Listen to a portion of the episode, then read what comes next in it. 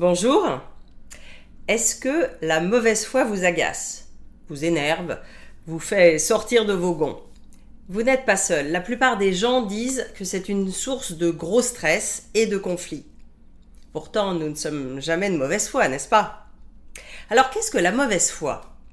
La mauvaise foi, c'est affirmer quelque chose tout en sachant que c'est faux, enfin, que ce n'est pas vrai, enfin, pas tout à fait, ou en omettant le contexte.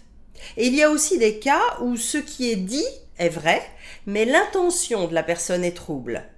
Et ce n'est pas seulement un oubli ou une erreur. Dans la mauvaise foi, il y a une motivation consciente et on imagine souvent une volonté de tromper et de manipuler. La mauvaise foi n'est pas toujours aisée à reconnaître et c'est une des raisons pour lesquelles ça nous énerve ou nous désarçonne. Puis-je faire confiance à ce qui est dit, à la personne ou pas? D'autant que pour faire passer la pilule, la mauvaise foi se cache parfois sous une apparence anodine ou trop parfaite. Dans le livre Le liseur de Bernard Schlink, Anna s'enfonce dans son procès de manière illogique. Et on comprend tout à la fin qu'elle est en fait analphabète, mais ne veut pas le montrer, même si cela pourrait alléger sa condamnation. Et souvent, la mauvaise foi, c'est juste cela. Essayer de sauver la face, de faire un écran de fumée sur ses erreurs ou ses manquements en espérant que ça va passer, et parfois en se convainquant soi-même de sa version des faits.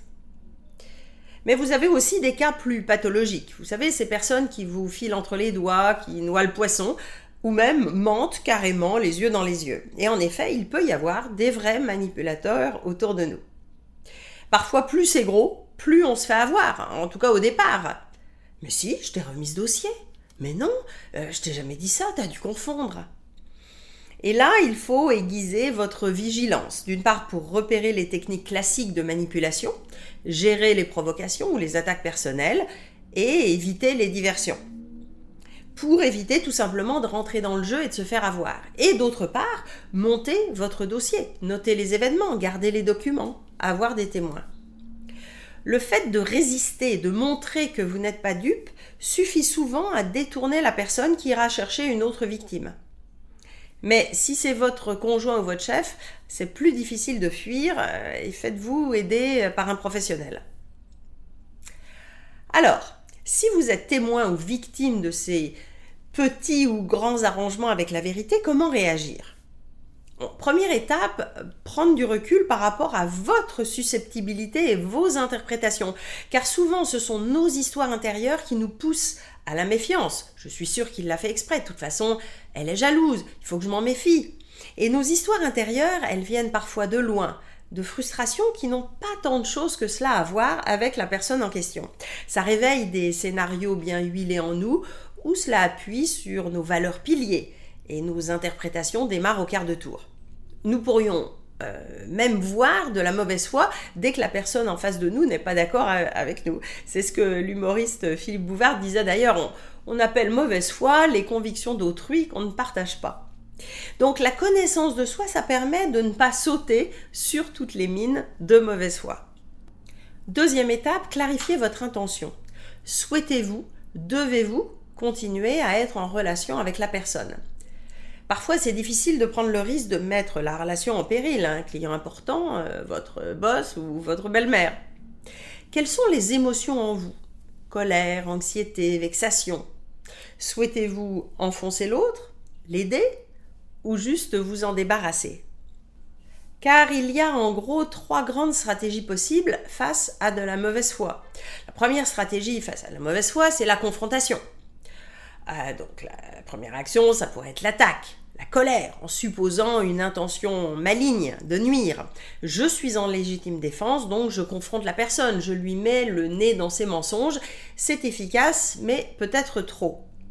L'autre risque de perdre la face, d'être humilié, la relation s'en remettra difficilement et même ça peut créer un désir de vengeance. C'est une stratégie possible si vous n'espérez plus rien de la relation ou si vous devez sauver votre tête dans l'histoire. Deuxième stratégie face à la mauvaise foi, l'évitement. Une autre réaction possible, c'est de fuir, euh, de ne rien dire, surtout si ce n'est pas dramatique ou que vous n'êtes pas personnellement menacé. Alors vous fermez les yeux et même laissez le champ libre en évitant d'entrer en contact avec la personne. Le problème, c'est que ça peut renforcer deux croyances chez l'autre, hein, que sa version des faits n'est pas si fausse, et comme on sait que notre mémoire s'adapte à nos histoires intérieures successives, progressivement, cela devient sa vérité.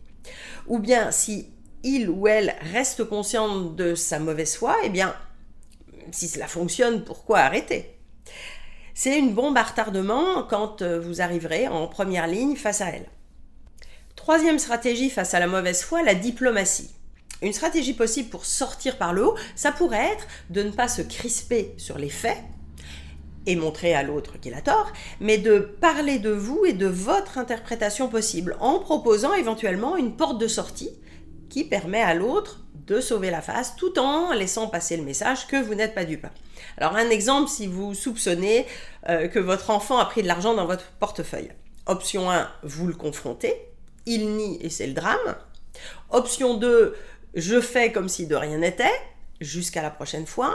Option 3, je pars du fait, il manque de l'argent dans mon portefeuille, et je me demandais si par hasard tu en avais eu besoin. Tu sais, c'est important que tu me dises quand tu as envie ou besoin de quelque chose et qu'on en discute. La confiance est important. Alors évidemment, si ça se répète, il faudra peut-être devenir plus direct. Si vous vous rendez compte que vous êtes face à des personnes de mauvaise foi, voire manipulatrices, et que vous avez laissé pourrir certaines situations, le coaching peut vous aider à travailler sur de nouvelles stratégies pour améliorer votre communication et vos relations. Utilisez le lien ci-dessous pour prendre contact avec nous. Et si ces sujets de communication et de coaching vous intéressent, abonnez-vous maintenant à ma chaîne en activant les notifications pour être prévenu des prochaines vidéos. Et vous pouvez vous inscrire également à ma lettre d'inspiration mensuelle avec le lien ci-dessous. À bientôt!